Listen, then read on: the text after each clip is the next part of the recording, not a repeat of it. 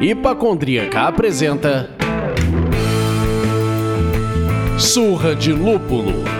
Oi, pessoal, bom dia, boa tarde, boa noite! Eu sou Ludmilla, mais conhecida no Instagram como Hipacondríaca. E no programa de hoje, meus amigos, hoje é o programa número 200 do Surra de Lúpulo. Meu Deus do céu, quanto sangue, suor e lágrimas derramados até aqui. Vixe Maria. Meu Deus do céu.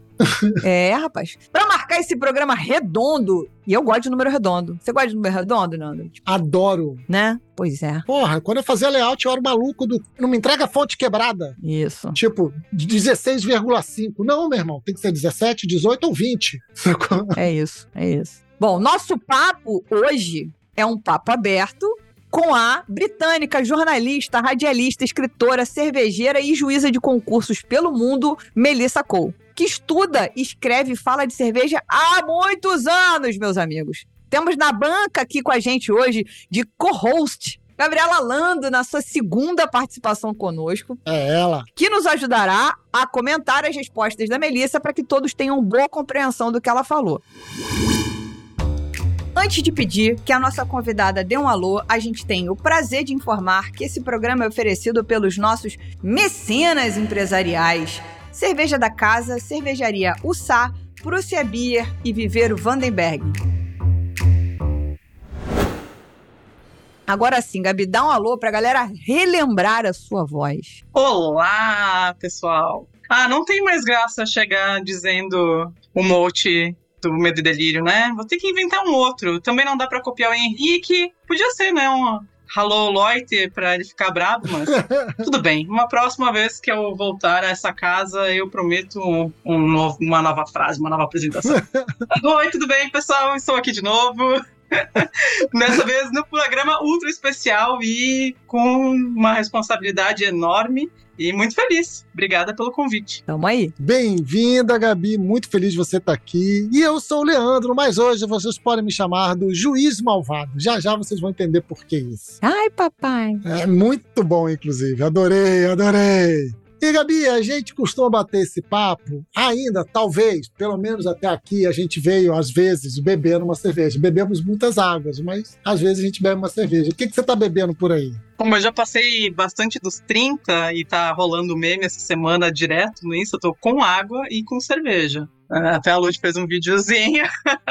Mas estou tomando uma saizão da casa. Ah, Olha só! Toda cervejeira ela. Toda cervejeira, uma saison que eu fiz com o Alessandro, presidente da Serva Gaúcha. Ganhamos uma medalhinha de prata no estadual daqui e tá me acompanhando hoje. Perfeito. Olha ela. E você, Lud? Eu aqui sigo na minha jornada não alcoólica, turra de lupuleira. Eu tô com água. Eu tô com água mesmo. Tá bom, hidrate-se. Exato. E você, meu juiz malvado favorito, tá bebendo o quê? Eu estou bebendo uma Prússia Beer, a Brown Ale, já que o assunto é alemã. Alemanha. Olha isso, já que o assunto é Inglaterra. Vamos de Prússia Beer Brown Ale. Esse microfone filha da mãe que é igual ao meu, isso não tá funcionando. Mas o tss foi perfeito. Isso não pegou? Não, isso não pegou. Mas a abertura da latinha, meus amigos, foi perfeito. O Leandro, ele fez uma configuração secreta, não quer me contar só pra ficar passando raiva, não tem problema. Eu já te contei, mas quando for aí, a próxima vez que eu for aí, eu vou configurar pra você. Tá bom. E a gente vai testar, Sim, senhor, senhor. tá? Não vou te deixar na mão, não. Tá.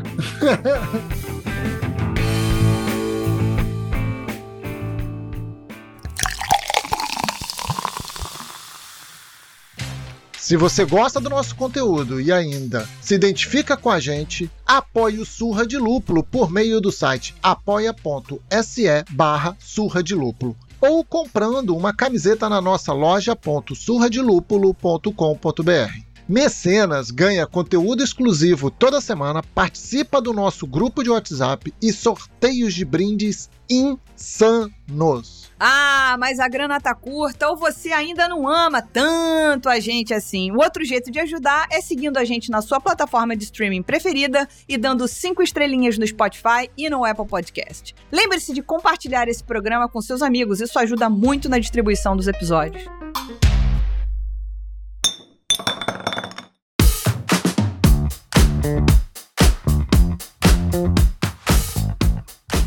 Assim como fizemos nos três primeiros programas dessa série, as perguntas foram enviadas para a convidada, que nos respondeu em áudio em seu idioma nativo, né? Ou seja, inglês. E olha só, um senhor inglês britânico, não foi qualquer inglês não. Que vocês ouvirão na íntegra aqui. Lude, eu e Gabi faremos as perguntas em português e comentaremos as respostas de forma que todos entendam o que ela respondeu. Mas além disso, a entrevista completa, transcrita em português, estará no blog do Surra de Lúpulo. Não perca nada do que foi dito. Acesse surradelúpulo.com.br. É isso aí, meus amigos. Bom, então sem mais delongas, porque vai ser um programa cumprido. Nós mandamos muitas perguntas para Melissa e ela foi muito gentil em nos responder. Vamos na primeira pergunta. Você é uma grande especialista em harmonização. Onde a cerveja e a comida se encontram? Então, se tiver algum truque na manga que nos ajude e ajude os nossos ouvintes a entenderem melhor sobre harmonização com cerveja, nós adoraríamos ouvir. Good afternoon. My name's Melissa Cole. I am a beer writer from the UK. I've had the great privilege to judge over in Brazil. I've got friends over there. I miss you all terribly. I hope to see you soon. I hope everybody's come out the other side of COVID without too much loss or pain. And uh, I'm very excited to be here. And uh, I guess ha- Happy New Year. It's only a couple of days since January when I'm recording this. So uh, yeah, I hope you've had a wonderful Christmas and New Year. So I really love the question of where do beer and food meet? And the answer to that really is, is that beer and food meet wherever you want them to. It can be a bowl of peanuts and a pint of lager. It can be a packet of crisps and a pale ale. It doesn't matter how it meets. It's what makes you happy. But if you really want to elevate your beer and food experience, I guess the easiest way that I could suggest you do that is that you start by making sure that your first principles are level of intensity with level of intensity. So by that, I mean that what sort of strength of flavor is there in your food and in your beer. So if, for example, if you just wanted to do some really simple um, fried fish on the beach, you know, from the from the little shacks on the beach, then really you don't want anything too much, but you've got a bit of smoke and you've got a bit of barbecue in there. So something like a, a wheat beer would be absolutely fantastic. A decently complex lager, possibly a dry hopped lager, would also work really well, especially if it's an oily fish. It'll help cut through it. But you don't have to go too complicated. You can also I'll start elevating a little bit then from there is that actually if you've got something like a picanha, which I know is obviously basically the Brazilian national dish, um, then you can start looking a little bit more into there. You've got a Maillard reaction on the outside of the meat. You get Maillard reaction in malt. So do you want something like a Vienna or do you want an ESB, which I don't think you guys see a lot of over there in fairness. But Vienna Lager, for example, is a perfect one. So you've got some Maillard in the malt, you've got some Maillard in your meat, but you've got enough carbonation to cut through the richness of the meat. And also you've got a little bit of a matching there of the intensity. And then obviously you can start ramping up. Things you do have to be careful of is bitterness. Interestingly enough, I think not a lot of not enough people talk about how well IPAs can go with certain desserts. So, for example, anything like a posset or a blancmange or something like that, which has got lots of fruitiness and creaminess, then actually you've got a great moment there to insert the IPA to allow that bitterness to balance out that excess sweetness, cut through some of that creaminess, but elevate that citrus level. And then you've got other things as well where you're really reaching into big flavors, big, deep, dark chocolate flavors, big things like, like stews and things that are really deep. And they've got layers upon layers of flavour. Then you can look into more complex things. And then obviously you've got great beers that either cut through or complement things like chocolate and either a creek style beer or something like an imperial stout. So you just got to kind of try and find, going back to that, where do beer and food meet? Well, they kind of meet as as contemporaries. They meet on every level as as things that reach the same level at the same time. There are obviously always going to be incredible moments where you get something that you never ever expected from a really soft tasting beer and a really booming food or vice versa. But actually, do you know what? It's easier just to start with where you where they meet together and then you can start experimenting. I'd also say always start with your beer as well. That's probably the best place to start because if you know your beer if you really really know your beer then i guarantee that at some point or another your stomach will go whoa that would be really amazing with and you're probably right on this particular occasion to definitely listen to your guts E aí eu queria que a Gabi começasse comentando esse deleite que é essa pergunta. Foi lindo ouvir Melissa falando sobre o que ela faz há tanto tempo e, e tem tanta experiência, né? Uma coisa muito interessante que a Melissa traz, né, com toda a sua experiência em harmonização e escrita, é o básico que muitas vezes a gente esquece, ou que os profissionais da área esquecem, que é faça a harmonização que te faça feliz. Né? Então não adianta ficar só pensando na técnica se aquilo não te agrada de alguma forma, né? Tem gente que não gosta de coentro, tem gente que não gosta de vários outros ingredientes, e aí, por que que vai colocar ou se forçar a experimentar uhum. só porque alguém técnico disse que aquilo seria bom, né?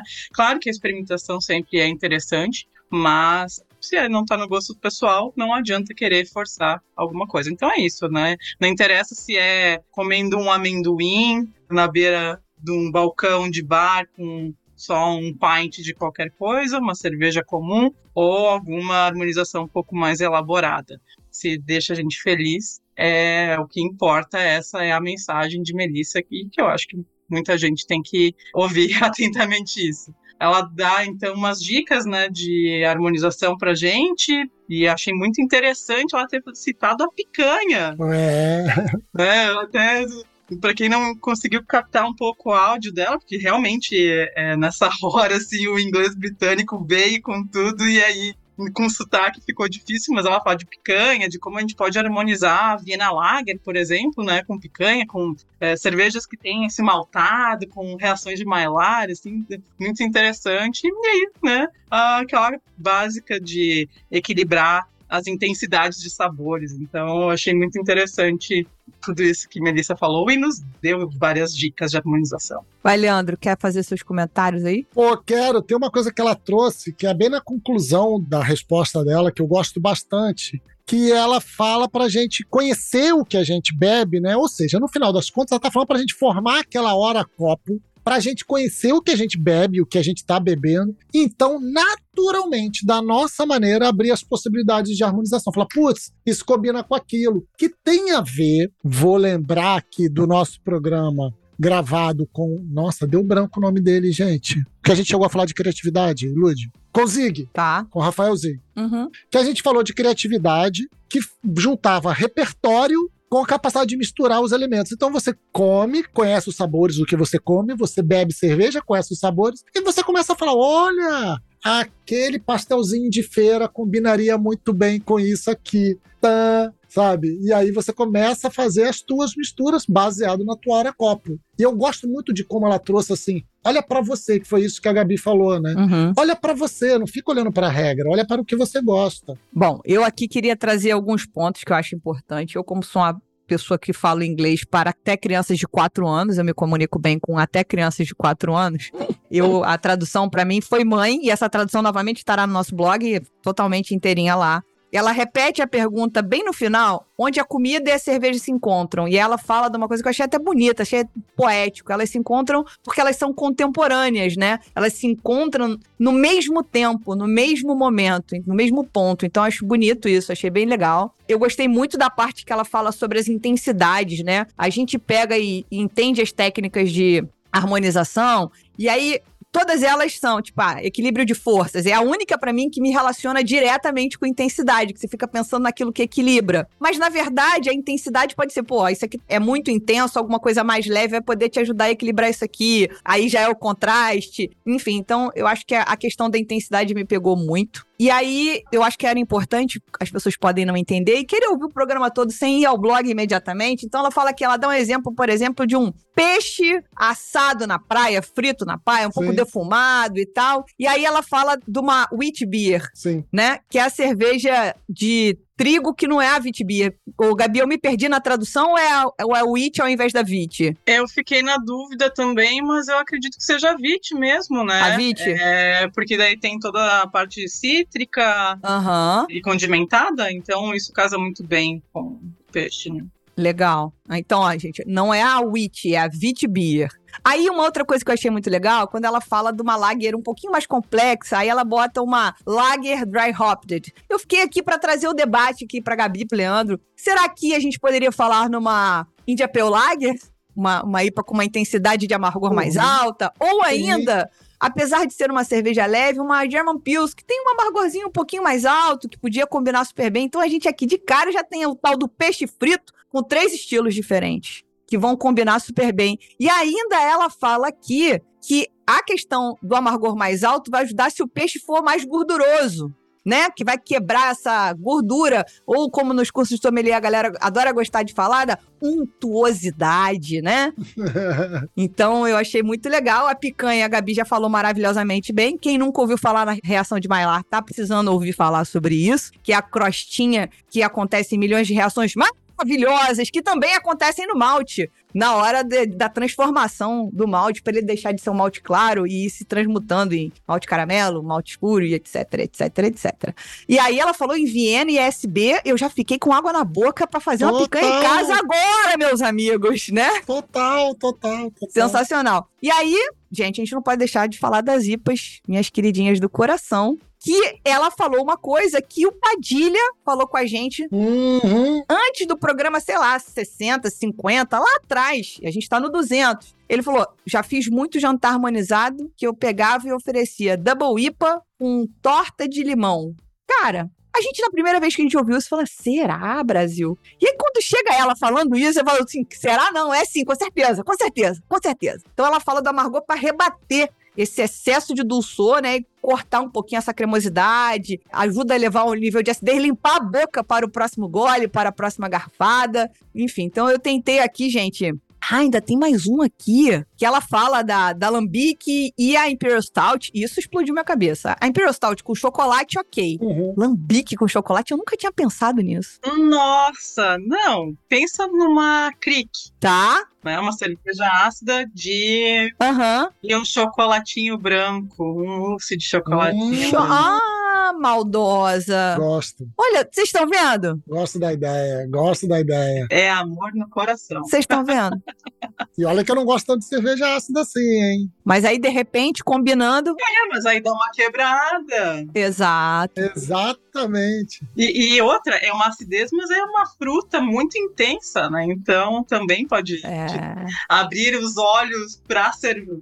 Os olhos não, as papilas gustativas para as cervejas ácidas. Quem sabe, quem sabe. Perfeito. Não, e o doce casa a mão com a acidez, né? Doce e acidez juntinhos funciona, gente. É torta de limão que tava falando agora. Inclusive, o programa Compadilha foi o 45. E a gente, depois que ele falou, eu testei. E recomendo. Olha só. Vale a pena torta de limão com IPA. Vale. E aí, a gente, pra encerrar, a gente volta no, no primeiro comentário que o Leandro trouxe, que é tipo, cara, conheça o seu estômago, conheça o seu gosto, tenha experimentações, faça isso, que você vai descobrindo as coisas que funcionam pra você. A técnica é um suporte. Primeiro que você não é um cirurgião, você não precisa saber cortar e tal, não sei o quê. Você é um degustador, você é um sommelier, Exatamente. você é um pentelho que acha que sabe sorver cerveja, vá ser feliz. Só isso, É, exatamente. é isso. Próxima pergunta, então, pergunta número 2 para dona Melissa Cole. Queremos ouvir você sobre a sua visão da cena cervejeira inglesa, como fica o clássico e as cervejas artesanais mais contemporâneas. Qual é a visão de Melissa neste momento e também da história das cervejas inglesas? As to where we are with the British beer scene, I mean, hey, it's both in a really good state and in turmoil at the moment. I mean, we've been hit by a series of global and, fi- and local economic factors, some of which are self inflicted, some of which are obviously out of most people's control. But I would say that at the moment, the biggest problem we've got is we've got a government that just doesn't give a shit about small business. They're all about lining the pockets of big guys. So, and that just actually that goes for the whole of the population. It, it's incredibly difficult at the moment. We've we've sold off all of our national electricity, our rail, our water, and all the profits are going to shareholders and not back into our national grid or our national transport or anything like that. So that's really problematic. And obviously, what happens then is that when things like war in the Ukraine hits, we have this huge problem that electric bills go shooting up because actually what we're helping to do is we're helping to subsidize French electricity rates, which makes total sense, right? Anyway, all of those sort of things aside, the British beer scene is very, very vibrant in terms of both quality. A lot of the classic beers are still surviving. The classic breweries are still surviving. And obviously, we've got a huge amount of contemporary breweries here as well. Some of which, you know, I know that you get down there. Some of which started here and have been bought by larger companies like ABI, who, uh, you know, that th- those brands were so obviously built to sell. I can't hold it against them that they actually achieved it. So, you know, things like Beavertown and Camden. And so, you know, we've got lots of really interesting things going on in, in the UK. I think what's very interesting at the moment and is following the uh, trend of the US is that hyperlocal really is where it's becoming to be at. So I don't see in the near future in fact, I don't think it will come around again for another probably 20 odd years because that seems to be the cycle. Uh, the, there's going to be this big buying up of breweries. There, there's going to be a couple more purchased, but really, I just don't think there will be any big ones happening. I think that there's going to be something else. I think that time is done.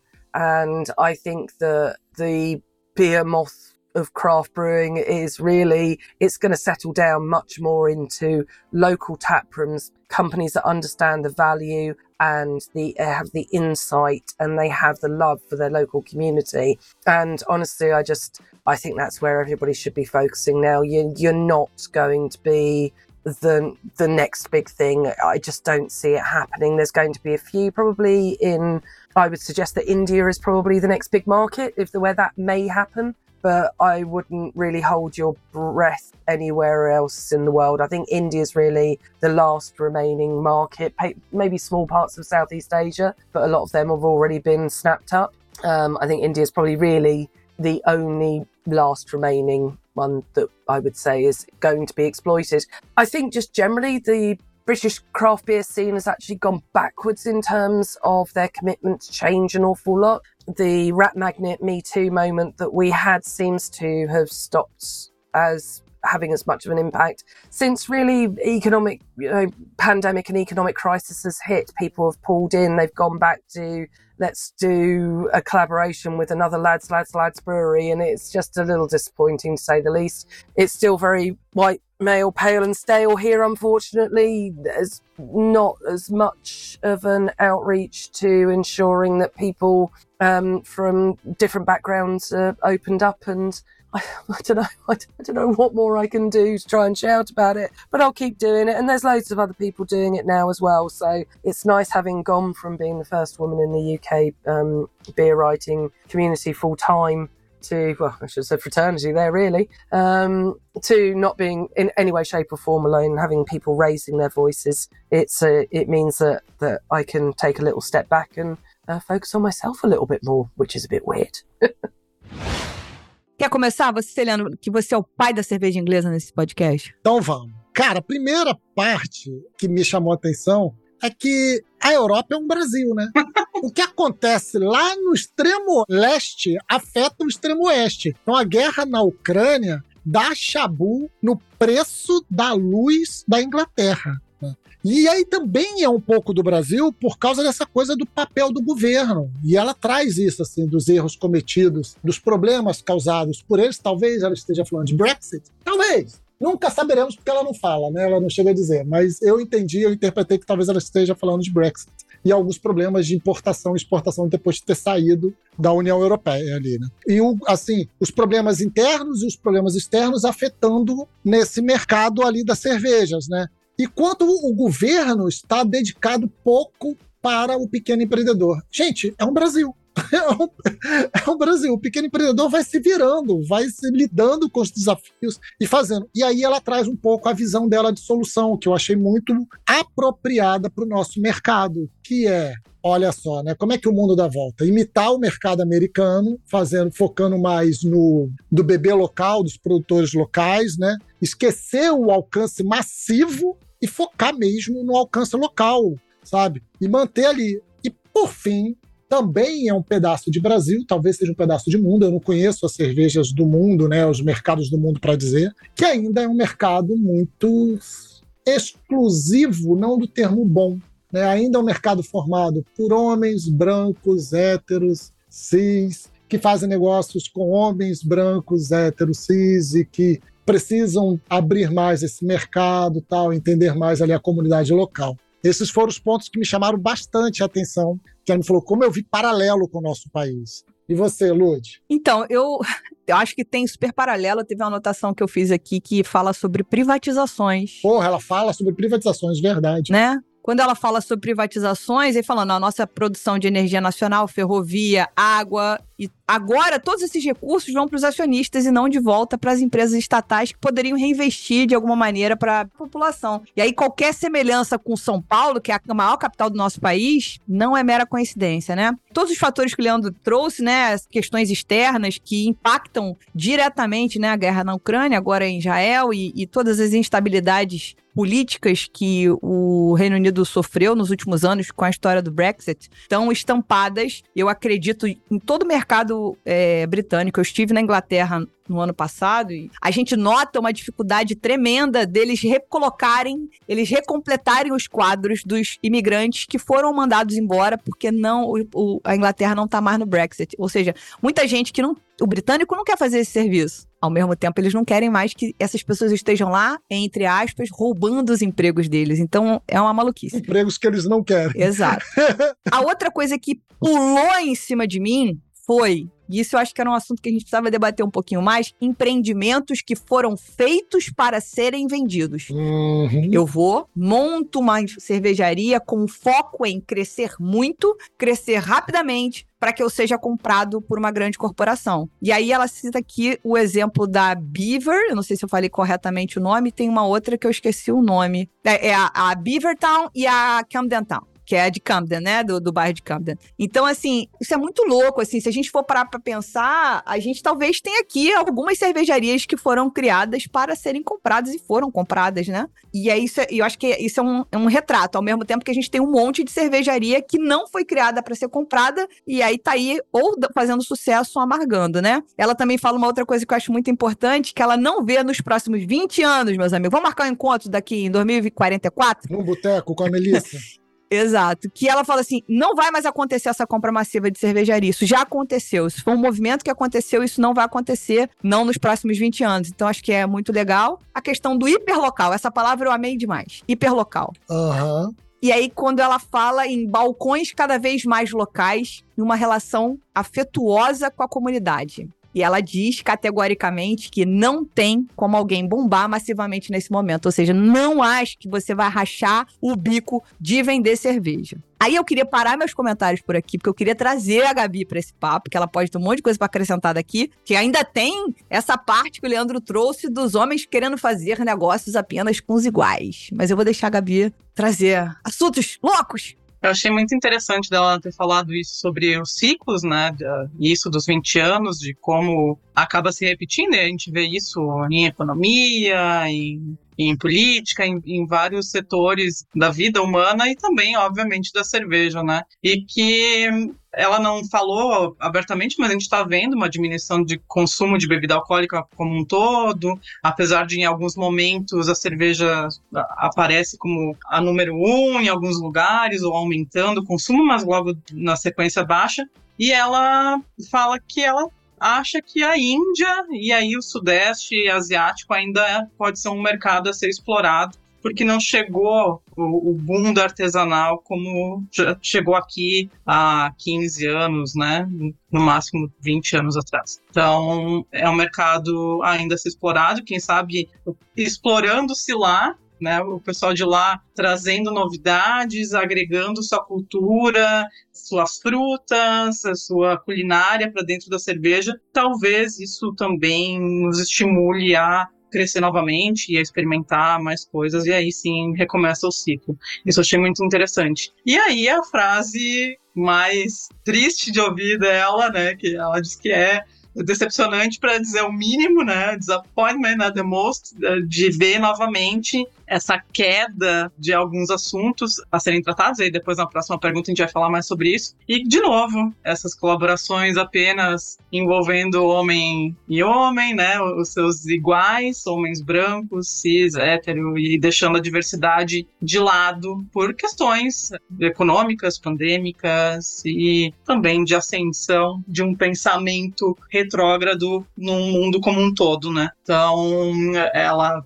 fala que ela foi uma das primeiras a trazer esse assunto e foi muito importante uns anos atrás ela a Brienne da Red Magnet também, que ela, cita mais para frente, e nessa questão também, Uhum. de trazer os problemas que isso causa, né? de- dessa colaboração e dessa união apenas entre homens num meio que precisa de diversidade, que precisa de criatividade, que precisa de ideias, e, Uhum. e como isso prejudica o setor como um todo, né? Sim. em vez de se abrir e de fazer com que as pessoas todas sejam incluídas e tragam ah, as suas visões, acabam se fechando. E aí, quem sabe isso também não seja um dos fatores para estar ah, no momento de queda desse ciclo de 20 anos, como ela coloca. Eu ia gostar só complementar aqui que ela, em outras entrevistas que eu ouvi dela, em podcast, etc., ela falando que ela teve que dar um passinho atrás, ela cita isso aqui, até para cuidar um pouco da saúde mental dela. Ela tava no nível de, de, de raiva, de tristeza, de embate com esse assunto que estava deixando ela muito aflita e etc. Então ela fica feliz que tenham mais mulheres, mais pessoas falando desse tema, tentando trazer esse tema para luz, à tona, para que ela possa dar um passinho atrás, porque é preciso que você vá substituindo as lideranças e dividindo essa, essa sacola pesada que ia falar sobre isso, né? Então, é, traz essa mensagem de nos mantermos unidos, unidas, né? Homens e mulheres juntas, a gente precisa de aliados também nessa, nessa batalha, né? E acho que era isso, meus amigos. Perfeito.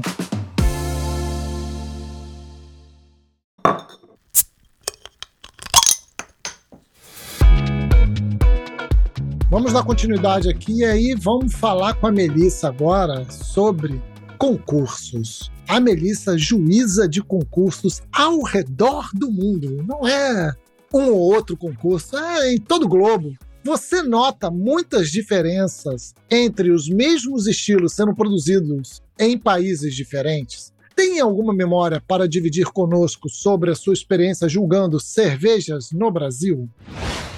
Beer judging around the world is literally my favourite thing. It involves travel, it involves beer people, it involves learning about new breweries, new countries, new scenes. It's just incredible. And it's only just really sort of striking up for me again because being self employed, I have to self fund an awful lot of stuff. And it really is quite incredible to see that there are countries that will create their own styles and, and in a modern and contemporary way, which is fantastic. So obviously in Brazil, it's your Catarina Sour. Um, I think that there is always going to be a difference in the same styles being produced in different countries just by the pure need to sell to your local market. And that is not always necessarily, from a purist's point of view, a perfect way to judge beer. So I think that I find it very difficult to judge with people who will not have any flexibility about style guidelines or allowances for um, judging in areas where, for example, one of the biggest things that I have to get over in Brazil is oxidation because of just the pure heat that the beer has to deal with. It is a clear, almost like, like there's so much beer that crosses the table that's very slightly cooked. But also, often the beer that you're drinking at the judging table is A, only a couple of little sips, B, it is inevitably quite flat, C, it's generally not as cold, which is good for tasting off flavours, but also amplifies them. And I think one of the big things that I'm noticing at the moment with a lot of people within the beer judging community that I'd really like to just address right now for anybody who does judge who's listening is that we're becoming miserable. And that's really got to stop. People are coming to the judging table with an incredibly negative attitude. And that is problematic for me. That is really, really problematic for me because people are coming to the table with the attitude of, oh, God, I've got to judge these fruit beers. Oh, oh my God, it's hazy IPAs. Do you know what? They are one of the most successful styles that's come out in years. There wouldn't be beer competitions or beer entries without styles like this. So suck it up, Buttercup. Put your ego aside. Do you know what I don't? I don't like Rauch beers. There, I've said it. It's out in the wild. Can I judge them? Yes. Do I judge them? Yes. Do I put my personal feelings aside? Yes. There's a lot of ego that's turning up at judging tables recently, and it really needs to stop. Without the breweries, without awards, without medals, without vibrancy, without excitement, what the hell are we doing there? What role are we possibly playing? It's important what we do for breweries. It's important to write really good feedback. I don't want to have to keep on as a, as a table captain saying to somebody like I'm a school teacher,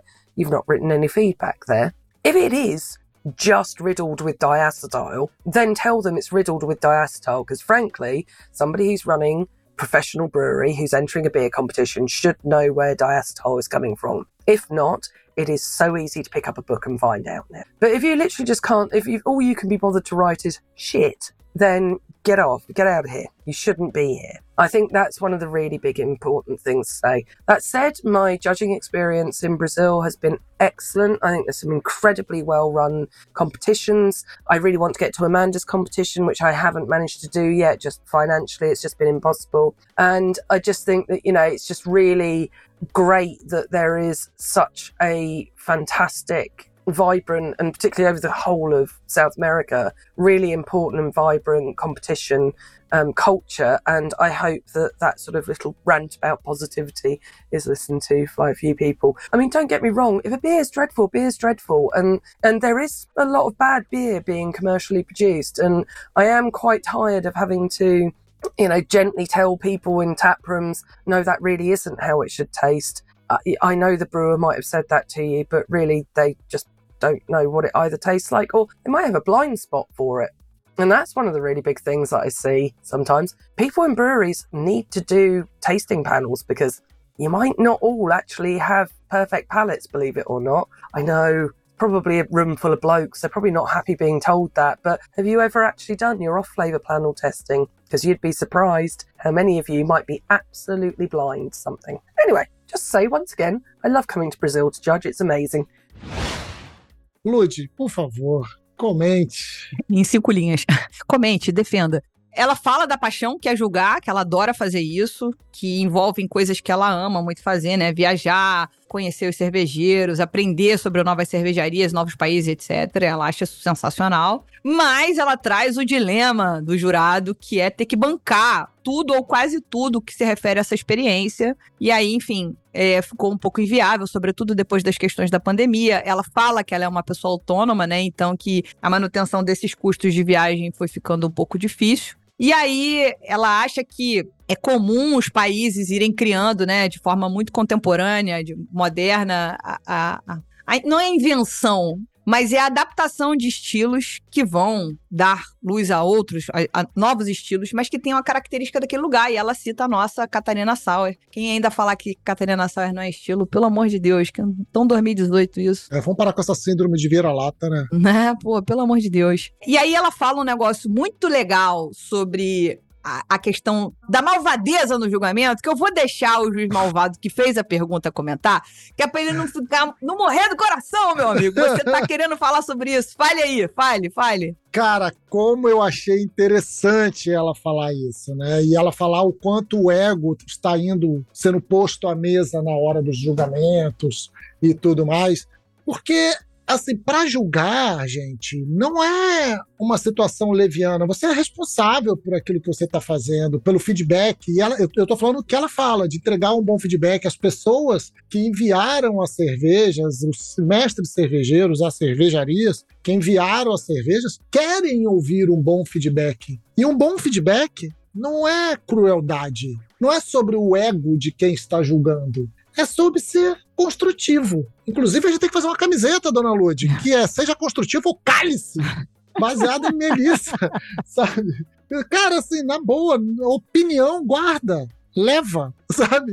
Agora, crítica construtiva, pensando mesmo na melhoria, é o que se há de necessário hoje. E tem muito esse cuidado, porque a partir do momento em que as pessoas, entre aspas, é, é, assumem essa responsabilidade, pode ser confundida com um ganho de poder eu posso dizer o que é bom e o que é ruim. E aí a vaidade, meu amigo. Como diria. Meu cérebro hoje foi pro saco. Como diria o advogado do diabo, o Alpatino, vaidade, meu pecado favorito. Sabe? Cara, a vaidade, ela assume o controle e as pessoas vão perdendo o tom, e isso vai minando o propósito de um concurso. A partir do momento que a, o ego dos juízes está em primeiro lugar, vai minando o propósito dos concursos. Gabi, você que é juíza, fala pra gente. Esse é um assunto que dá uns dois ou três programas, né? É, eu sempre a gente discute sobre isso em grupos, né? Uh, tanto no grupo do Surra, grupo do Braçagem Forte, sempre tem alguém comentando uhum. as súmulas que recebeu ou o concurso que jogou e é muito complicado. Primeiro essa parte de ter que bancar, né? São pessoas ultra gabaritadas. Olha ali, estamos falando de Melissa Cole. Uhum. Né? E isso é um exemplo entre vários que vêm aqui para o Brasil também. Aí a pessoa tem que bancar ou a viagem, às vezes a, a organização consegue bancar um hotel, alimentação, mas não é um trabalho não remunerado, é sempre voluntário. E as pessoas têm que entender que se é voluntário, é para fazer bem feito, não mal feito, não uhum. com a maldade como ela tá falando, né? Não ir buscar defeito. Isso, os guias de estudo do BJCP sempre nos mostram, né? Não adianta você ficar falando só de defeitos, você tem que exaltar as qualidades daquilo. E isso, claro, o BJCP é um guia para a cerveja caseira, mas também se aplica na profissional. Exato. Entre o profissional e o caseiro, na questão do feedback, mas por que, que eu vou só falar mal? Sim. Por falar mal. Uhum. Né? Então, eu achei muito interessante isso que ela traz, né? De a gente não precisa sair falando sempre só o ruim. Na verdade, a gente nunca deveria fazer isso.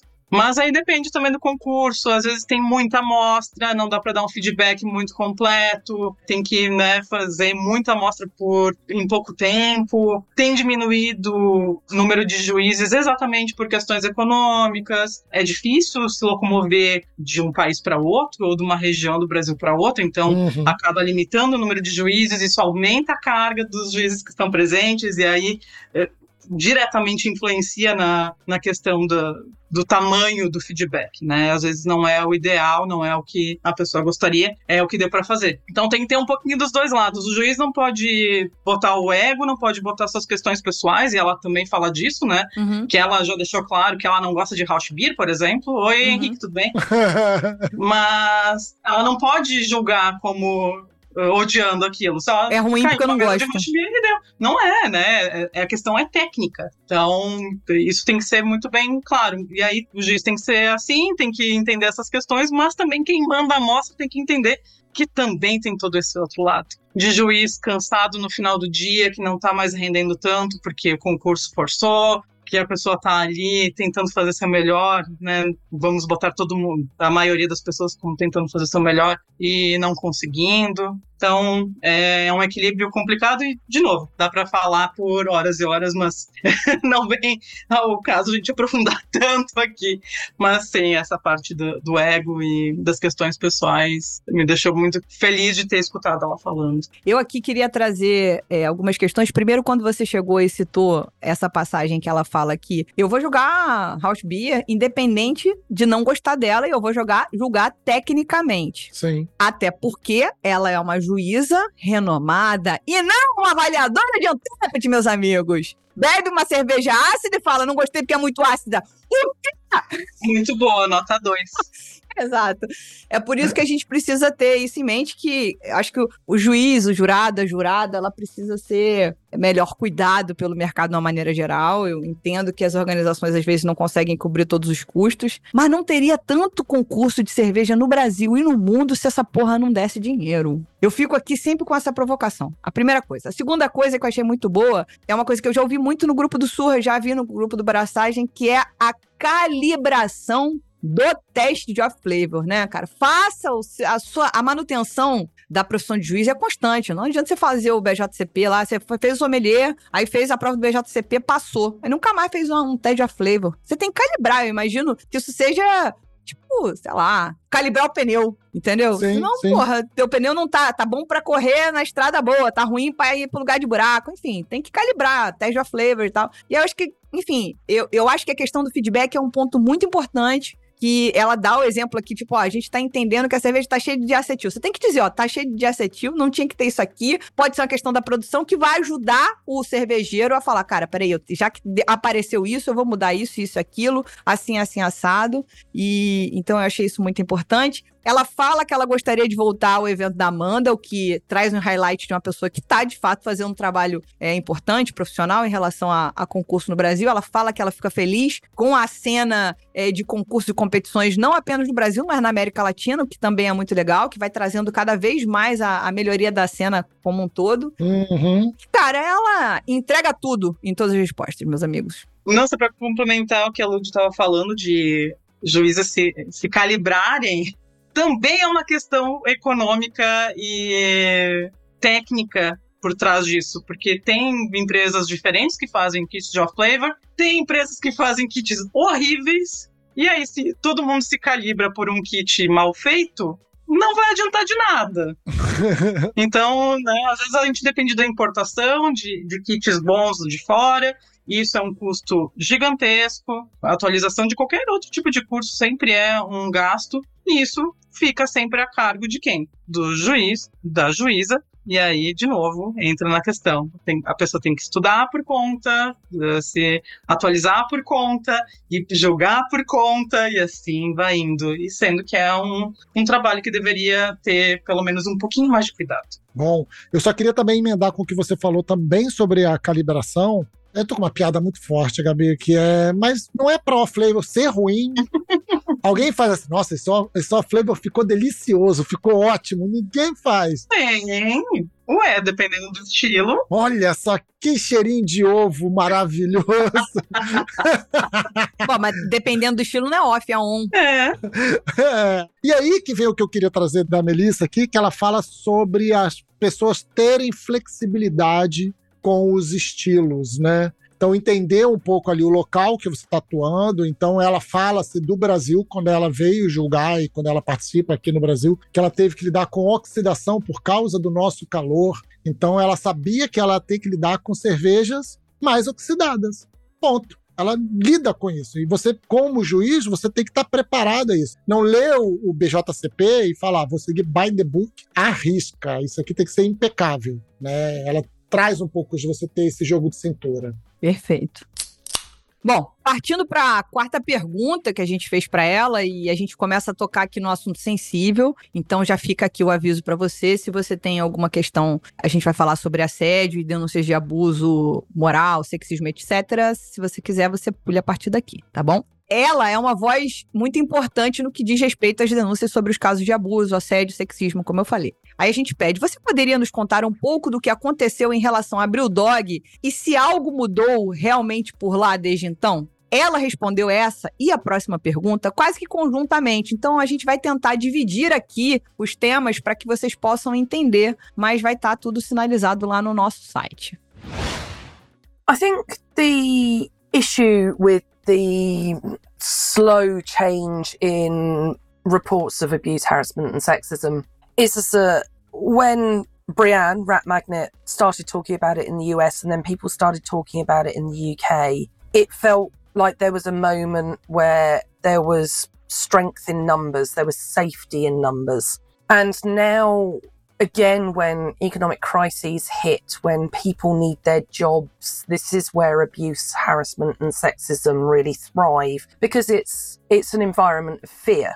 And my concern is, is that there are still far too many instances of people talking to me about toxic environments that they're trapped in because they can't do anything about it. And that's a real problem. Um, my main uh, suggestion is, that if you can join a union, just join a union, unionize. It is incredibly important to have strength in numbers. I I, th- I cannot stress this enough. Join a union if you can. Also, create groups, create WhatsApp groups, create like meeting up groups, create an, a world where you can talk, where you can warn, where you can discuss, where you can say, hey, I have this problem. Has anybody been else anybody else been through this? You're probably already doing it because God knows I know I know everybody in Brazil loves a WhatsApp. Um, but all joking aside, it is incredibly important, particularly if you are marginalised in society, and particularly if you are marginalised in the brewing world, which, let's face it, uh, women and people of colour are. Make sure that you've got your people, make sure that you build your tribe, because that is the best way that you can become stronger and eventually create a critical mass of people who will eventually get to positions where they can affect change. It's also the the more we talk about these stories, the more people's eyes are opened. Friends of mine sometimes have approached me in years past, gone saying, "Oh, uh, were you kind of like exaggerating for effect or something like that when you were talking about what happened to you?" I was like, "No, actually, if anything, I was downplaying it."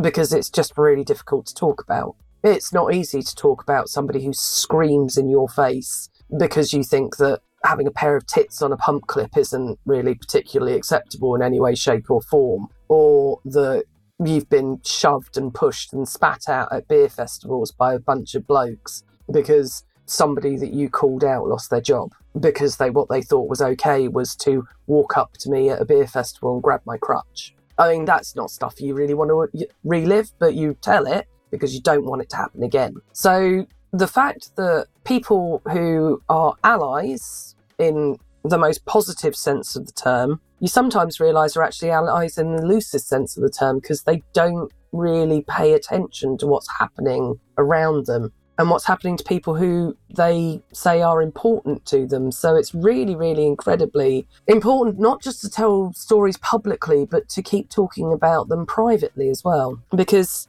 you'd be amazed at how many people who are privileged don't know that this is what people who don't have societal privilege face on an all too regular basis. And as for obviously the most high profile case in the UK with Brewdog, well, listen, do I think anything's really changed? There's been meaningful change. I'm not in the business, but probably not.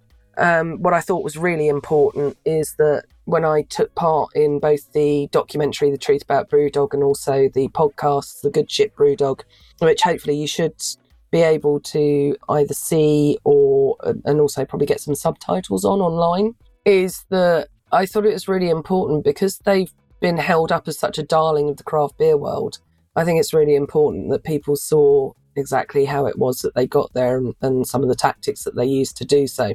I mean, not specifically talking about Brewdog, but I think also I think it's really important to know that it's unlikely that anything is going to change on a tactical or strategic manner, which can often be about not being the best to your staff. Uh, when a private equity company is involved, when you have millions upon millions of pounds of interest repayments to face, let alone anything else. So I think it's really important when people are looking to grow businesses that do you really want to be the biggest business you can be or do you want to be the best business that you can be? Because it's very very rare that institutional investment getting involved is actually going to produce the best business that you can be you want to be big, you want to sell, you want to earn your millions, you want to buy an island, you want to buy a boat. Well, then, hey, great, but you've got to be really aware how many bodies you're going to walk over to get that.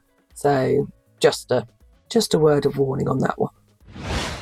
ela comenta, né? Não sei se todo mundo ficou sabendo de um famoso caso, infelizmente, famoso caso da Brewdog, ela já falou sobre isso em várias situações. Primeiro, num documentário, The Truth About Brewdog, que foi produzido pela BBC. Ele tá no, no YouTube, você pode assistir gratuitamente, só não tá legendado, infelizmente. E ela também falou sobre isso no podcast The Good Shit Brewdog. Então, fala largamente sobre todo esse escândalo, sobre até quase um sistema de pirâmide que a Brewdog faz quando ela abre aquelas rodadas de investimento e que dão pseudo eh, benefícios aos investidores e tal, e etc. E aí, para mim, assim, esse assunto é tão pegajoso, porque a Brewdog ela foi ficando tão grande, tão grande, tão grande, que apesar da gente saber a cara de quem são os donos, já despersonificou de um jeito que essas pessoas, esses donos, eles viraram só os rebeldes, né? As pessoas contra a cultura, do tipo, pô, você vai ficar bebendo Heineken, a Ambev, e aí o cara tem a ação da Heineken, velho. O cara não tem pouca ação da Heineken, não, ele tem muita ação da Heineken. Então, ele, ou seja, ele ganhou dinheiro com você e comprou a ação da Heineken, não comprou a ação da empresa dele. Então, assim, foram casos muito absurdos de ambientes muito tóxicos, de. não necessariamente de assédio sexual, mas também, mas principalmente de ambiente tóxico. E aí ela fala muito, eu não sei se especificamente nesse parágrafo, mas em algum momento aqui que eu li, ela fala sobre que o ambiente atual econômico não está propício para que as pessoas continuem falando sobre isso. Mas enfim, eu vou deixar esse assunto para a gente comentar um pouquinho mais adiante. Gabi, o que, que você quer falar sobre esse tema Brewdog especificamente? Eles viraram uma caricatura de si próprios, né? Total. Toda essa questão da rebeldia, ah, Tonic IPA, poxa, como ela foi porta de entrada para muita gente, né? Quando veio para o Brasil, o Brewdog, nossa, foi um dos ícones, né? De, de, vários estilos e, e acabou virando isso. É, é triste. É muito triste como a ganância humana vai levando a comportamentos desprezíveis como esses que, que tem o documentário, que tem o podcast, que a Melissa fala. Não é especificamente só não acontece só especificamente com o Brewdog. Infelizmente. Né? Temos outras marcas na Europa é, que também cresceram. E às vezes nem acontecia dentro da Europa, mas quando abriam seus bares em outras regiões do mundo, se perdia o controle e aí acabava virando também essas situações de muito abuso, né? Abuso moral, exploração real de trabalho né, para não pagar os funcionários e assim por diante. Então, é uma pena, virou real uma caricatura, essa coisa de contracultura já deixou de existir há muito tempo. Uhum.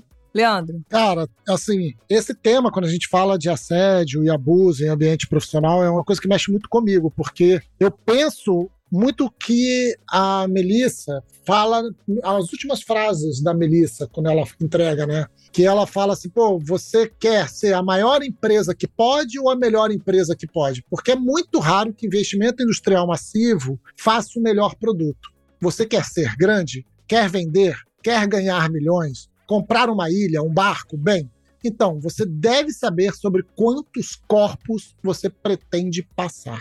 Apenas um aviso, né? apenas uma palavra de aviso que ela entrega no final. Isso envolve muito sobre o quanto a gente está movido ao resultado financeiro, sabe? As empresas e as pessoas, porque a empresa é uma ficção, como diria Yuval Harari, empresa é uma ficção, tá? Sinto muito em lhe dizer, mas ela de fato ela não existe. Ela está na cabeça das pessoas, mas ela não é concreta. as empresas e tudo mais, e as pessoas que estão ali dentro, quando elas começam a ser medidas por resultados financeiros e resultados comerciais, doa quem doer, motiva-se toda essa roda de os fins justificam os meios. E aonde cria-se esses ambientes extremamente permissivos, entre aspas, porque não é permissivo, as pessoas saem doentes disso, a assédio e abuso. Né? Então, esse ponto que ela traz no final me, me fez muito pensar sobre isso. Falar, cara, de fato, a gente está falando de como as empresas administram. Se é para o paladar das pessoas ou se é para a conta bancária. Se é para a experiência de beber cerveja ou se é para a conta bancária. Ou se é para comprar um barco. E olha só, conheço muitas pessoas que compraram um barco, todas elas venderam e falaram que foram duas felicidades na vida: comprar e vender. Tá? Então, cuidado com o desejo. Outra coisa que ela comenta aqui no início da resposta dela é que ela não está inserida né, no mercado dessa forma, mas era a questão do se ela tinha visto alguma mudança após tudo isso acontecer. Uhum. Uhum. E como ela não tá dentro assim do mercado, e principalmente dentro da Brewdog, ela achava que não, que provavelmente não. E aí eu acho que a gente já emenda com o resto da pergunta, que ela fala bastante sobre isso, sobre ainda abusos, né, e também envolvendo muito sexismo. Sabemos que a mulher ainda precisa batalhar muito pelo seu lugar, seu espaço nesse meio. Eu vi de tudo que a Melissa vem relatando há muito tempo. E aí a pergunta para ela é: você vê que atualmente existe um vento de mudança em relação ao papel da mulher no mundo da cerveja ou continuamos repetindo os mesmos erros? E aí, Lud? Aí, meus amigos, é pedrada pra tudo que é lado. Não sobra nada. Ela reporta que ela fica um pouco triste com o esvaziamento de alguns movimentos, como a Gabi já tinha citado antes, que é a Rat Magnet. Mag... Ih, não sei falar, gente. Gabi, me ajuda aí. Magnet, tá certo? Pronto, exato. É a Brienne, ela é uma americana que começou basicamente o movimento Me Too, Uhum. que foi aquela onda das mulheres falarem sobre os abusos que estavam sofrendo, né? Não só sexual, mas Uhum. todos os tipos de abuso. Uhum. E aí ela começou a fazer essas denúncias do meio cervejeiro. Então é um Me Too cervejeiro. Ainda tem todos os relatos que ela foi publicando no Instagram, então é só procurar Rat de rato, Uhum. Magnet de magnético e que tem nos destaques assim várias frases bem bem tristes, né, para quem tem estômago ou para quem ainda não entendeu o quanto mulher sofre nesse meio, mulher e, e minorias, né? Sim. mas a- falando especificamente do movimento Me Too e aí de, de mulheres, o quanto se sofreu e quanto parecia que estava mudando, Uhum. deu um sopro e aí que vem a questão que é triste a constatação e ela na Melissa fala de como a questão econômica gerou esse retrocesso nesse assunto, né? Uhum. de como as pessoas, por causa do dinheiro, precisam, entre aspas, se submeter a condições degradantes e outros tipos de abusos em função de manter seu emprego ou de ter dinheiro para colocar comida em casa, né? Ela cita, como você bem falou aí, o ambiente de medo, né? Dessa instabilidade econômica que faz com que as pessoas se retraiam e que topem qualquer coisa. Aí ela fala que o importante é a gente tentar se manter unido, eh, junto com pessoas que queiram ser aliados e aliadas nessa luta, independente de sofrerem diretamente algum dano, né? Então ela fala de sindicato, para quem tá falando de trabalho de fábrica especificamente, Uhum. mas também fala de grupos de WhatsApp, onde você pudesse dividir as suas questões e ajudar, fazer com que você carregasse esse fardo que é tão pesado, né? Ao mesmo tempo, ela acha que é importante seguir falando sobre esses temas, porque quanto mais a gente fala, mais as pessoas abrem os olhos para isso. Por isso que é educativo, isso que a Gabi falou, de vai lá no Instagram do Red Magnet e veja os stories, veja os destaques para você tentar se colocar no lugar dessas pessoas. Al- Alguma coisa de empatia. É uma palavra que ficou batida, mas é alguma coisa de empatia com, com isso para você poder falar: peraí, será? Entendeu? Então eu acho que um pouco disso é importante e a exposição das situações, né, para que a gente tente que elas não aconteçam novamente. É, foi bastante ilustrativo aqui no Brasil o que aconteceu. É, eu até hoje recebo sugestão de pauta tentando que eu convite alguma daquelas pessoas que tiveram naquele grupo. Cara, pode ser a única pessoa que vai falar sobre esse tema no mundo. Não vou chamar. Sou rancorosa? Sou. Não tem que chamar. Eu sou do teu time. Não tem que chamar. Não se desculpou, não de forma convincente, sabe? Não, não precisa. Então, me vieram com essa justificativa que um fulano se desculpou. Eu falei, não existe desculpa pra crime. Desde que inventaram desculpa pro branco, racismo deixou de ser crime. Não existe desculpa. Crime é cadeia. Desculpa. Eu, eu quando cometi nenhum crime, posso pedir desculpa. Leandro, por favor. Não, eu nem tenho muito o que comentar, vocês já comentaram tudo muito bem, falou sobre a união necessária ali por grupo de WhatsApp. Só uma pequena visão, sindicalismo funciona também na área de serviço, tá? Então não só na área da indústria. Então, porra, brigadas não entendam o sindicato como aquela taxa que tá ali te cobrando de forma que você tem que pagar e não ganha nada em troca. Cobre que você ganhe algo em troca, que você ganhe suporte e apoio.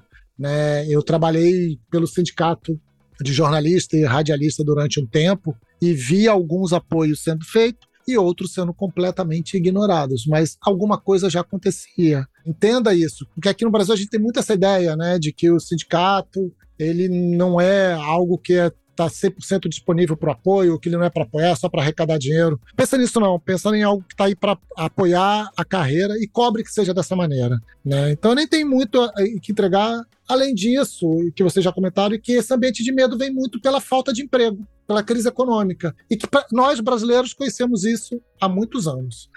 falta de emprego, nós brasileiros conhecemos isso há muitos anos. Emprego é empoderamento, é segurança. Então, quando você tem vaga no mercado, você pode falar: hum, aqui não tá bom, vou mudar. Quando você não tem, você é obrigado a engolir o abuso e o assédio da maneira que for. Né? Você acaba tendo que engolir para poder cumprir seus deveres. É, eu acho até importante a gente mostrar um paralelo, inclusive de significado de palavras, né? Que sindicato em inglês é união. Sim. União, né? Então, é, ela chama enfaticamente se organizem, Acho que é isso, é se organizar coletivamente para um bem comum, né? Isso que é um sindicato na sua origem. E a gente tem organizações de cervejarias, né, em vários estados, em nível nacional. A gente tem organização de cervejeiro caseiro, claro, na questão de um hobby, mas a gente tem uma organização de funcionários, de empregados, de trabalhadores do meio cervejeiro eu acho que esse é um assunto também que em algum momento tem que ser debatido, assim como a participação de juízes ser remunerada, também é um assunto a ser levado muito seriamente em conta, que é a proteção à saúde dos trabalhadores do meio cervejeiro chão de fábrica, pessoa que está lá lidando com produtos químicos que às vezes não tem um treinamento correto, que tem problemas é, de acidente de trabalho que não são levados em conta, não só queimaduras, é, mas também problemas de coluna por carregar peso, coisa que gente, estamos em 2024 tem já ferramentas disponíveis há milênios, chamadas polias, roldanas, etc., para auxiliar as pessoas a não ficar carregando e forçando sua coluna, né? Então, a união é isso. Isso aí. Né? O sindicato é isso. Perfeito. E isso é importante nesses momentos econômicos. Só mais um adendo, tentando não me estender muito, a Melissa fala sobre alguns eh, episódios que ela passou, né, eh, de abuso dentro do meio cervejeiro, de situações muito chatas e que as pessoas às vezes chegam para ela e dizem: "Nossa, mas você não tá exagerando?" Quantas vezes a gente já escutou isso, né, Ludi? Porra! Não tá exagerando, contando alguma história? E ela fala: Não, eu tô contando muito diminuído, porque dói é horrível falar sobre essas situações. Uhum. E ela hum, presencialmente contou a mim e a um grupo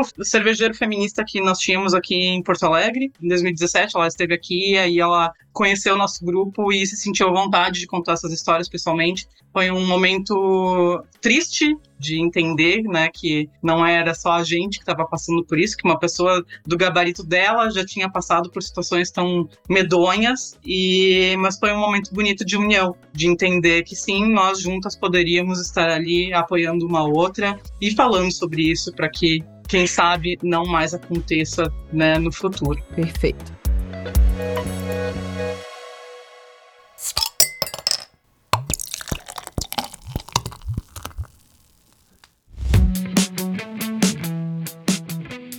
Bom, como diria o Avelar do, do Tá No Ar, vamos falar de coisa boa? Vem comigo, bate fofo. Zé Fumaça, vamos falar de coisa boa? Vem comigo. pra quebrar o gelo, a Mel, agora vou começar a chamá-la de Mel, já ganhei intimidade, algumas perguntas depois, né? Um pouquinho de São Paulo, que é aquele negócio de chamar pela primeira sílaba. A Mel é autora de cinco livros importantes sobre cerveja. E a gente perguntou para ela a opinião sobre a literatura que conhece do tema. Quais são os títulos indispensáveis para quem quer aprender mais sobre cerveja? Uh, books. Look, you can all find all the all the reference books, all the technical books you want. I think One of the funniest books I've read about beer is Pete Brown's Three Sheets to the Wind, uh, which is 300 bars in 13 countries and one man's quest for the meaning of beer. I find that absolutely brilliant. I think it embodies the the insanity that beer can um, induce in you, and the follow up Hops and Glory, where you can basically chart Pete having a nervous breakdown as he tries to take an IPA around the world, is just simply magnificent. Sorry, Pete, I shouldn't be laughing at the state of your mental health, but it was a funny read. And uh, yeah, I think that for me, it's more about those beers, those books that talk about sort of the culture of beer a lot that actually interests me a little more. So there's a book by a guy called Tommy Barnes, which is a beer in the Loire, which is just a whole series of hilarious mishaps and mistakes about about trying to set up a microbrewery in France and admitting that you know some of the beer was garbage, but just you know just things that, that really speak to you on a on a way that actually takes you out of your bubble a little bit and reminds you that actually whilst this industry is a serious business, it actually is also supposed to be one of the more fun ones that, that around the world, eh? So uh, I just think that that's absolutely great. There's also you know sort of the food culture ones by people like John Holl in the US. And so the craft beer cookbook. Yeah, just try and read some stuff around culture as opposed to literally just having your head in a book and just have a little think about that. And obviously, I should give myself a plug that I'm very proud of Beer Kitchen, which is still available on Kindle. And also read about other things as well. Read about cider, read about wine, but read about things that actually will bring you a little bit of joy because you're going to be reading them when you're not working. And there's a saying if you do something that you love, you'll never work a day in your life, and it's bullshit. If you do something you love, you'll never stop working, you'll never switch off. And sometimes, if you're going to even read about the thing that you love, maybe you should at least get a laugh out of it or a good meal, one or the other. Cara, ela falou de livros muito sensacionais que eu fiquei com muita vontade de ler, alguns que eu já conheço. Ela falou que o mais engraçado de todos é o uh, Three Sheets uh, to the Wind, One Man's Quest for the Meaning of Beer, do Pete Brown. E ela fala, não vou traduzir agora, porque acho que nem tem tradução para português esse livro, mas enfim, ela diz que é o cara pirando numa busca cervejeira. É, ela até pede desculpa para ele, eu tô rindo da tua crise né, de sanidade, mas que é, seria o livro mais engraçado que ela teria uh, lido sobre cerveja, né, de alguma forma, direto ou indireto. Ela fala uma coisa que é muito legal e que eu acho muito importante é de não ficar só em livros técnicos. A gente tem livro técnico pra caramba no meio cervejeiro, uhum. né? Quem, olha quem falando, né? a pessoa. né? Então, enfim. Mas a gente pode ter esse, esse conhecimento técnico de diversas formas e, obviamente, com diversos livros. Mas é tão interessante a gente ir pelas beiradas e conhecer a história da cerveja. Né? Os meus livros favoritos, os livros que eu trabalhei com a Crater como tradutora, como editora, os que eu mais gosto são os de história. Né, os que não têm relação direta com a produção, mas que ao mesmo tempo também estimula a criatividade de ficar pensando, nossa, lá no Reino Unido, em 1250, eles faziam cerveja com tal erva. Poxa, será que a gente não conseguiria pegar uma erva daqui e, e fazer ou tentar reproduzir? E aí, ao mesmo tempo, a gente vai abrindo outro mundo completo e que vocês também estão fazendo parte dessa história das cervejas selvagens e, e da manipoeira e da cauim. Poxa, é tão legal a gente entender mais sobre as bebidas e, e os fermentados do que simplesmente pegue tantos quilos de malte, jogue na panela com água a tantos graus. É muito mais do que isso. Óbvio que é importante, não estou dizendo que não. A gente tem que saber a técnica, mas é tão legal a gente saber o resto e concordo com a Melissa. E ela fala também né, do, dos livros que envolvem culinária, que também é muito importante, né, de descobrir elementos diferentes para colocar na cerveja. E também ela traz os próprios livros dela, né, que ela fica muito contente que ainda tem disponível para venda o The Beer Kitchen, que é um, um dos clássicos dela, uh, tem no, nos sites por aí para comprar, pelo menos em versão digital. Ludi, o que tu achou? Bom, eu achei muito legal ela trazer, eu, eu me surpreendi Primeiro, ela não trazendo os livros técnicos, e depois eu achei ótimo, que é pra, tipo, ela fala justamente de um ditado que a gente brinca aqui, né? Trabalhe com aquilo que você ama. o ditado correto é nunca pare de trabalhar, e na, na, nossa concepção aqui é nunca mais ame aquilo que você amou, mas enfim, tudo bem. Mas ela, ela fala de uma maneira de você conseguir se conectar com isso que você ama, a cerveja, através da história, através de causos, né? De pessoas contarem histórias sobre a sua relação ou sobre a sua busca da cerveja e etc. Então achei interessante ela ter trazido essas informações. E legal ela ter, claro, indicado, porque ela é autora de cinco livros e tem indicado dela, o que se conecta com a nossa primeira pergunta de harmonização, né? Vai aprender sobre culinária, vai aprender sobre seu gosto, sobre seu estômago, para depois você poder entender outras nuances e etc. Então, para variar, entregando tudo, entregando tudo. E Leandro, o que você tem para nos dizer sobre esse tema? Novamente, vocês já comentaram o que eu iria comentar, vocês são danadas. Ih, acabou. Desculpa. Mas eu só queria trazer porque ela relembra a parte de leia sobre cidra, sobre vinho, ou seja, abra a cachola. Abra a cachola. Né? Foca um pouco em leia sobre cultura, ria, divirta-se com as histórias e com o que você está lendo, e leia sobre outros temas que tangenciam, que são paralelos, que encostam ou não diretamente com a cerveja, para não ficar só preso no micro-universo. Cerveja é muito mais do que só a cerveja, né? Bom, aí é um outro programa, fica a dica. Verdade. Os assuntos vão se complementando, né? Lendo sobre tudo isso, sobre outras bebidas, sobre outras culturas, também se forma juízes melhores, que são capazes de Uhum. dar feedbacks melhores, que vai despertando a curiosidade de experimentação, que daí já abre para um caminho de pesquisa. Viu? É tudo conectado. E numa só frase ela consegue dizer isso. E eu acho que tem um mundo de respostas nessa resposta dela. A Mel é coach.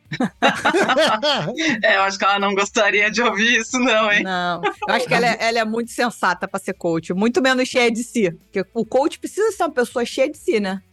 tipo, o cara autocentrado, total autocentrado. Eu falei uma besteira. Eu acho que precisa ser. Posso contar uma anedota Claro, sobre ela? claro. Nesse mesmo momento de 2017, era a Copa Poa de cerveja, né? A primeira edição da Copa Poa que teve aqui em Porto Alegre. Eu tava trabalhando com uma cervejaria e levei pra ela. Era uma Belgian IPA. E ela provou, ficou assim, tomando aquela cerveja, me olhando. Aqui tem cardamomo. Sim, tem cardamomo. Mas é o preto ou é o verde? Caramba, Melissa, mas ai, que foi no detalhe do detalhe. A mulher é uma máquina, uma máquina sensorial.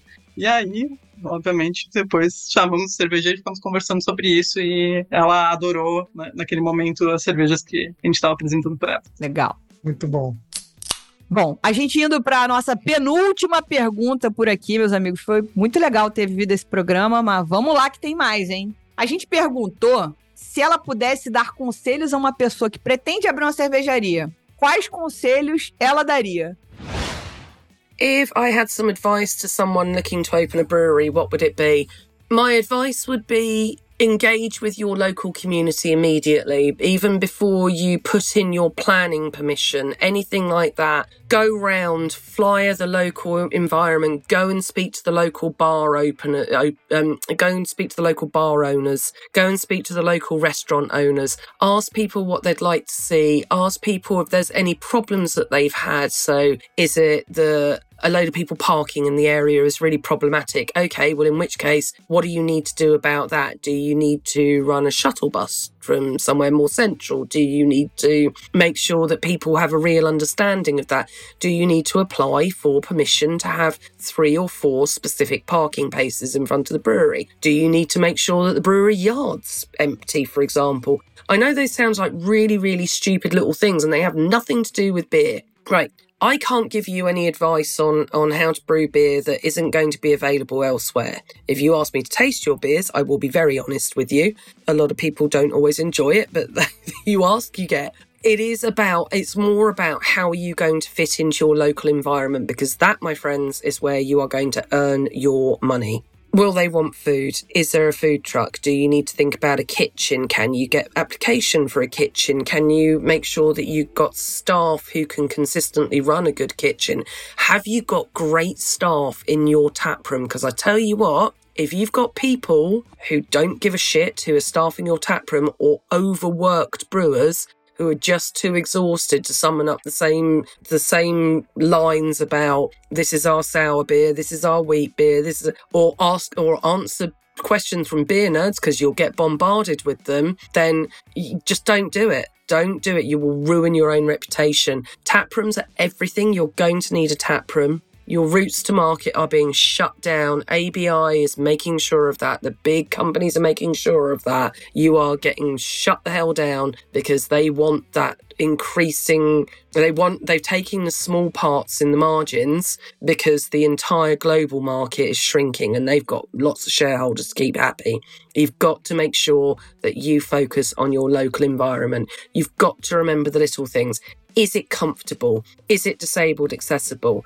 Have you made sure that somebody who's sight impaired or hearing impaired can access your menu via a, a, widget on Google? Or are you able to make sure that there's large print menus? All of these things, all of these small things, making sure that you don't have a disabled toilet or an accessible toilet absolutely chock full of kegs and cleaning equipment. The amount of times I see that, it does my head in. Making sure you've got plenty of bathrooms. I am so sick as a woman of going into the one bathroom and it is just covered in piss. Don't do that to us because we won't come back make sure things are clean, make sure things are tidy, make sure things are welcoming. Honestly, treat it like if, if your mum and dad were coming round to dinner and you'll probably be in a good spot. Make sure they've got parking, make sure they can access everything, make sure that everything's clean. Brilliant. Perfect. Job done.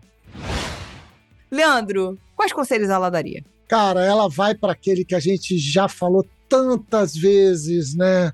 Ela fala assim, em resumo, de cara, Confere o básico, faça um bom plano de negócios, atente aos detalhes, foca no mercado que você vai atuar, que tipo de demanda esse público tem. Então ela fala assim: olha todos os detalhes, como eles vão sentar, como eles serão servidos, como eles vão beber, se esse público é um público que demanda comida, se não demanda comida. Então ela olha e, e traz essa visão de ela não sai fazendo, senta e planeja. Entre nos lugares, vá naquele local que você vai trabalhar, naquela praça, e viva aquela praça. Entre nos lugares, converse com os donos dos lugares, com os gerentes, com as pessoas que estão administrando ali. Escute dessas pessoas quais são os desafios, quais são os hábitos comuns, né, o que, que as pessoas gostam da, naquela região, para não tentar aí a interpretação minha, né? Não me lembro se ela chega a falar exatamente isso, mas para não tentar impor regras suas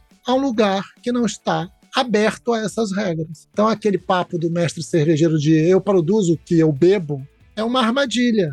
Então tenha um plano de negócios. E o outro que anda ali, né, principalmente quando ela fala de você visitar os locais, viver os locais, é sobre a comunidade, né, focar na comunidade. Porque, afinal de contas, é essa comunidade ali do entorno, aí se conecta com aquela outra pergunta em que ela fala para que, não, que ela não acredita mais numa, num atendimento massivo da, da, do, da, no mercado britânico, né, uma cervejaria alcançando um atendimento massivo atualmente, que ela acredita mais na, no atendimento local, é, entende o local, porque são essas pessoas que irão pagar a tua renda. São essas pessoas que vão fazer o teu ponto de equilíbrio. Ou seja, o que é o ponto de equilíbrio quando a gente fala de administração? É tuas contas estão todas pagas. Daqui para cima é lucro ou investimento. Aí você escolhe o que você faz. Gabi? Eu achei muito interessante a frase que ela usou para quem está abrindo né, o seu negócio, sua cervejaria, seu tap room. Faça como se uh, os seus pais estivessem indo te visitar. Deixe tudo limpinho, organizado, como se estivesse esperando a visita dos pais, né? Não vai passar vergonha é o mínimo do mínimo um ambiente limpo, organizado. Ela fala, né, toda a questão de acessibilidade, quanto é importante a gente pensar sobre isso, não só de pessoas com dificuldade de locomoção, mas também dificuldades auditivas e visuais como que a gente pode pensar um cardápio com letras maiores, ou mesmo em braille, ou então cardápios virtuais que sejam acessíveis. Não estamos falando de leitura de QR Code, que ainda permanece para encher o saco de todo mundo. Por quê, gente? Por quê? Pelo menos eu sou do time, pelo amor de Deus, tira esses cardápios de QR Code, me dá um papelzinho que eu gosto de ler.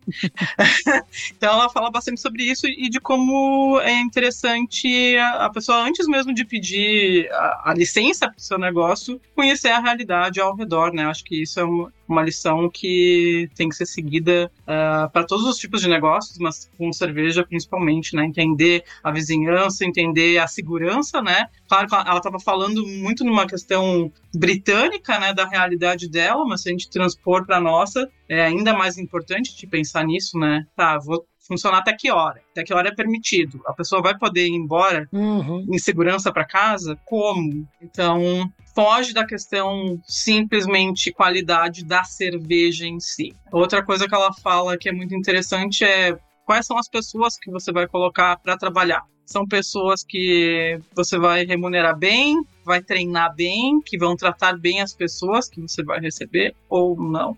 né? Então, como é importante pensar num todo e não só na cerveja, como né, o pessoal às vezes foca demais nesse aspecto, esquecendo de todos os outros. Então, mas é isso. Cuide do seu negócio como se estivesse esperando seus pais para uma visita. Exatamente. Nesse ponto que você falou especificamente sobre o atendimento, a gente vai ter, mais adiante da publicação desse episódio, um episódio maravilhoso, que eu não vou nem dizer quem foi convidado, Quase falei. para falar sobre treinamento, para falar Opa! sobre serviço, para falar sobre isso tudo, sobre essa excelência tão importante e necessária. Então, se a pessoa não tá com paciência para repetir mil vezes a mesma coisa, ela não está habilitada a trabalhar com o público. Isso é um pouco disso. Outra coisa que me chamou muita atenção, além dos pontos que o Leandro já trouxe, né, de tipo, primeiro faz o básico, depois você parte para ir viajar nas galáxias, porque o básico já é punk, né? O básico já é Já é um desafio gigantesco. muito desafiador e muito trabalho. Já é o básico. Mas a questão de oferecer acessibilidade, ela aí, como a Gabi falou um pouco, né? Para pessoas com deficiência visual auditiva. E aí, vamos exacerbar, né? Acessibilidade é, física, né? Tem, tem rampa, tem lugares para as pessoas sentarem, enfim. Estejam preparados para esses desafios, porque isso significa sucesso, significa que você alcançou pessoas que queriam estar ali e você precisa conseguir atendê-las. Então eu acho que é um pouco isso. Ela fala de um negócio que eu amo muito, que é banheiros apropriados, né? Aham. Sobretudo mais banheiros para mulheres, né? E banheiros limpos, enfim, coisas. E, inclusive eu tenho um projeto com o Leandro, ele não sabe ainda. Ele sabe, mas ele tá fazendo de conta que não. Eu sei, eu sei. A sim. gente queria fazer um podcast só sobre banheiro. Já indico um amigo meu que é jornalista aqui do Rio Grande do Sul, que tinha antigamente um blog que era de avaliação de banheiros. Aí, ó. Aí, ó, pronto. Fica aí. A gente não tava pensando em entrevistar ninguém, não. A gente vai fazendo, trazendo as impressões e falando das merda que acontece por aí, no sentido figurado ou não. Eu só queria trazer duas coisinhas. Lude, lembrar da experiência que a gente teve na Dona Onça, em São Paulo, com a Rosária e a Daicola, em que a gente entrou, fomos atendidos maravilhosamente pela Rose, a garçonete que super fez um mega serviço pra gente e tal. Cara, maravilhosa. Adorei, voltei lá depois pra encontrar com a Rose, mas eu voltei em outro horário. Porque quando a gente sai do Dona Onça, me incomodou muito a recomendação que a gente ouviu mais de uma vez: não tire o celular na rua. Cuidado, chame o Uber aqui de dentro. Não foi no Dona Onça que a gente ouviu isso, não, amigo. A gente foi no Dona Onça e saiu, foi no barzinho de drink do lado. Mas a gente ouviu no Dona Onça e no Bar do Drink. A gente ouviu duas vezes Ah, isso. é, não me lembro. Não tire o celular na rua. Porque é um colado no outro, Sim, sim. né? Esse bar de drink era colado no outro. Isso me incomodou muito, porque, cara, aí a outra vez que eu voltei no Dona Onça, e eu voltei com a minha esposa, eu não quis mais ir à noite, eu fui à tarde, sabe? E aí, essa questão da segurança, tal, e tudo mais. Mas acho que me incomodaria mais não me falarem isso, não? Não, é querido da parte deles falarem, Tá. mas ao mesmo tempo, eu não quero mais ir lá à noite, porque eu não quero passar por isso de novo, de ficar preocupado, entende? Entendi. Tu mora no Rio, pô. é aquela assim, seja homem. Sim, sim, mas o malandro carioca, ele é otário quando ele sai do Rio. Ele vira um otário nato. Pelo contrário, é o famoso aqui no Rio que a gente chama de malandro agulha. Perde buraco, mas não, mas não solta a linha. Ai, meu Deus do céu! então, já que tem toda essa questão de segurança, eu acho que provavelmente algumas pessoas com essa próxima pergunta que a gente fez com a Melissa responderiam: eu quero ser o Batman, eu quero ser o Homem-Aranha, eu quero ser várias coisas. Mas a pergunta foi, para encerrar todo esse nosso papo. Se a Melissa tivesse um poder mágico por um momento e pudesse mudar alguma coisa no mundo da cerveja, o que que seria? If I had a magical power for a moment, I would have men in the beer world experience what women, people of colour, and the LGBTQ plus uh, communities have experienced. I sincerely hope that that would create a hell of a lot of change very quickly because I just don't think they know what it's like. Well, they don't because they don't experience it and they don't live in fear of it. And I think that is the most powerful thing that could happen. I mean, that, and I'd probably, you know, take all of the breweries that I love from the UK over to Brazil so I can experience some sunshine instead of the awful rain that I've currently got here. Um, yeah, I mean, either one. Uh, One's a very altruistic thought and one's a very selfish one. Take your pick. Eu fiquei pensando o que, que eu responderia e eu até agora não tenho uma resposta, mas vou esperar vocês responderem para quem sabe eu, eu me inspirar. Bom, eu vou começar então com o que é polêmico, que eu acho que é um papel mais feminino falar, e eu vou deixar o Leandro comentar o outro. Mas você pode comentar o que você quiser, tá? Só não vou roubar os comentários inteiros pra não. Ela fala que se ela tivesse um poder por um momento, ela gostaria que os homens do mundo cervejeiro experimentassem o que mulheres, pessoas da comunidade LGBTQIA experimentam. E todos os outros minorizados. Então, eu acho que seria muito divertido isso, assim, sabe? Tipo, não pode mentir por um dia, não pode. Então tinha que se passar um dia na pele dessas pessoas passando as violências que elas passam. Eu achei isso maravilhoso. Imagina. Não, mas agora só pensa, Ludi. A quantidade de ego ferido, né? De, porque é algo frágil masculino, né? É fácil de ferir, mas imagina depois de uma quantidade diária dizendo. Homem não sabe nada de cerveja. Homem não entende nada sobre cerveja. Aí vai servir uma cerveja. Não, homem não sabe servir cerveja. É isso que quem trabalha em bar geralmente escuta, quem trabalha com cerveja, independente da área, escuta. É o tempo todo tendo que se provar e provar 20 vezes mais do que qualquer outro homem que a gente sabe, que a gente estuda, que a gente conhece, que a gente faz, que a gente serve, às vezes muito melhor do que qualquer homem. Isso aí. Então, eu sei que não é a mesma coisa, nem de perto e nem de longe, mas a Rafaela Azevedo, que faz aquela peça King Kong Fran, ela trabalha um pouco nisso aí de mostrar para o homem quanto é bizarro o que os homens fazem normalmente com as mulheres. Ela tem uma peça em que ela inverte o papel, ela coloca os homens nessa posição, chamando as pessoas que estão ali no público para vir ao palco e sofrer os assédios que as mulheres sofrem normalmente. Óbvio que óbvio, não sei se é óbvio, né? Mas assim, dentro de uma caricatura que ela tá criando ali, de uma personagem que ela tá criando, eu não sei quão óbvio é. Mas o que eu achei mais interessante é que ela não deseja que acabe, né? Ela deseja que as pessoas experimentem isso. Porque ela acredita que se experimentar vai acabar, de tão errado que é, de que se experimentar vai acabar. Que ela poderia falar, meu desejo é que acabe. Não, mas ela fala, é só experimentar. Se experimentar, vocês vão parar de fazer isso. Eu achei isso tão. Quando eu li, eu, assim, eu fiquei tão assim, caraca, cara, de verdade. Eu acho que se eu vivesse um dia, eu ia ter um outro olhar disso, né? Mas o outro desejo dela, um que eu tô mais no meu lugar de fala para poder trazer, até porque se dentro dessas cervejarias que ela fala que ela gostaria de pegar todas as cervejarias britânicas que ela gosta e trazer para o Brasil para beber aqui aquelas cervejas de lá, né?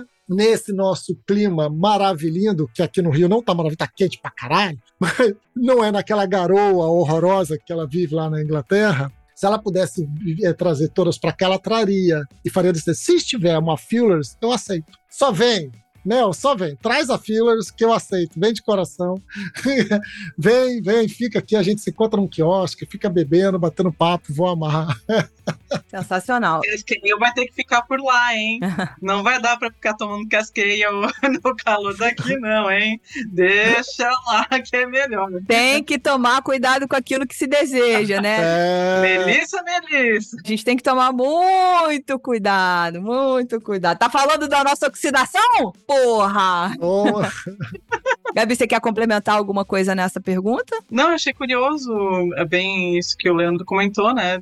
Da experiência, né? Se os homens tivessem um pouquinho, um dia só dessa experiência. Eu sei que eu tava suando brava quando eu comentei, mas é, é porque é indignante mesmo, né? É, só quem trabalha com público e público cervejeiro acho que consegue entender um pouco da indignação e, e como é realmente sofrido. Isso a gente está falando só da questão intelectual, então vocês imaginem todo o resto. Não é nem um pouco agradável, e aí, de novo, parafraseando Melissa, não, a gente não exagera quando a gente fala, a gente diminui, porque é muito dolorido falar sobre certos assuntos. Mas é isso. Acho que seria um bom pedido, um bom desejo trazer essas cervejas também. Acho que ficaria feliz com London Pride, com o preço de lá aqui, né? Seria bom de ficar tomando. Eu sou muito fã também da- das inglesas e, e sinto falta. Né, que são poucas as cervejarias que fazem, então ficaria feliz de acontecer esse desejo de Melissa, desse poder dela. Só vem, Melissa, só vem. Perfeito. Eu vou deixar aqui então a provocação pra gente encerrar o programa, que é pensem qual seria o seu poder. Como a Gabi fez essa provocação e a gente não tá com nada na cabeça agora. Vamos pensar aqui, qual seria o poder mágico que você queria ter pra mudar alguma coisa no mundo cervejeiro? Conta pra gente lá no Instagram, manda mensagem, comenta no, no post, enfim. E eu vou pensar, o Leandro vai pensar e a Gabi vai pensar, e a gente vai tentar trazer alguma coisa aí no dia que esse programa está indo ao ar. Então, queria agradecer a Gabi ter estado conosco. Foi um prazer comentar esse programa com você. E a gente espera aqui, ó, parte 2, invenções cervejeiras, hein? Eu que agradeço pelo convite e, eh, de novo, a honra de poder comentar as respostas de Melissa, que é uma mulher que eu admiro muito, que tive a oportunidade de conhecer e que queria ter mais contatos, né? Que bom que tivesse ela por perto mais vezes. Mas muito obrigada por terem lembrado de mim para esse episódio. Fico muito, muito feliz e, claro, já estou levantando alguns assuntinhos para a parte 2, Uhul! já que foi um dos preferidos do Leandro, fiquei toda me sentindo. "Ah, Total. Ai. Ai, adorei.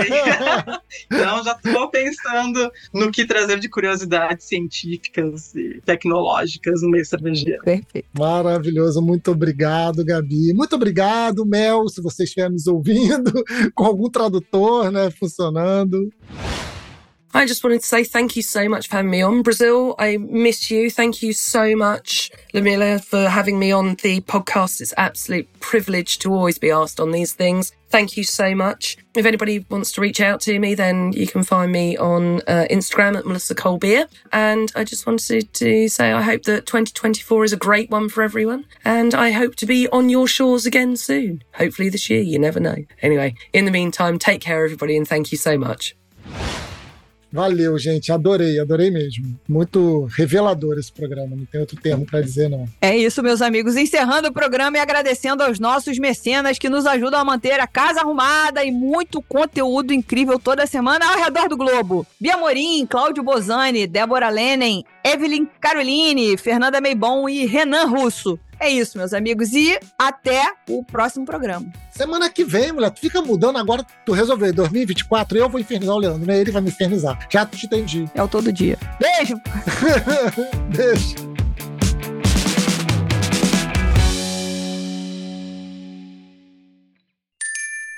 Se você gostou desse episódio, considere ouvir também o Papo Aberto com Garrett Oliver da Brooklyn Brewery no episódio 91.